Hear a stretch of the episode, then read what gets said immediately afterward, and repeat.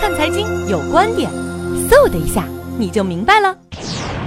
嗯，我们说地方政府出台楼市调控政策，有时真的是很迅猛。嗯，你不做提前的准备，真的是不行。比如今天中午，就在人们午休时间，厦门市就出台了限购的政策。所以说，即使上海市住建委表示啊，说我们没有研究过。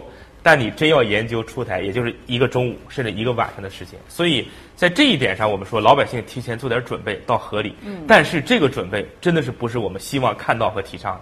为什么这么说呢？因为由于我们国家对首套房，它的贷款也好啊，首付比例也好啊，包括在转这个转卖房屋过程中，这个个人所得税也好，它你只要通过离婚或者结婚，是可能改变这个房子属性的。嗯。然后就可以达到什么呢？少缴税费。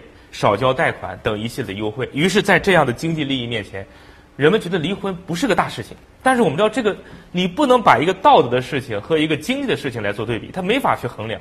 不过，我们看到现现在在中国这个房地产市场之下呀，确确实实有些人为了利益，真的是把道德和心态都扭曲了。那么，从政府的角度讲呢，我们因为现在对房地产的调控更多的是行政手段。比如说首套房啊，它的认定啊，贷款的比例啊，什么一定要有社保纳税记录多少年，没有户籍才可以买啊，什么未婚的要买几套，已已婚的要买多少套，这都是行政手段的。最理想的应该是一种市场化的手段，那是什么？就是房产税。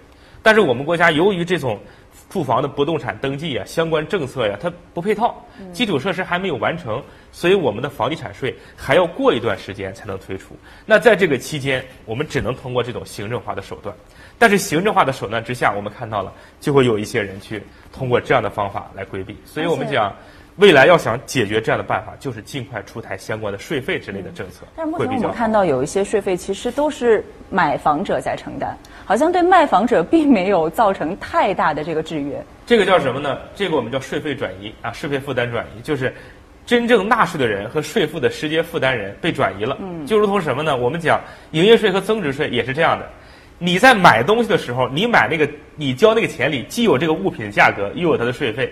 但是问题来了，你不想交这税费不行，嗯，这是市场关系决定的。所以这个买卖房屋也是一样的，凭什么买房子的人要把所有税费交给卖房子人呢？那卖房说你可以不买，没有办法。所以这是市场形成的，它不是我们政策形成的。就是，呃，整个这个税负的负担，最后那个实际的负担者，那是市场形成的，这个是没有办法。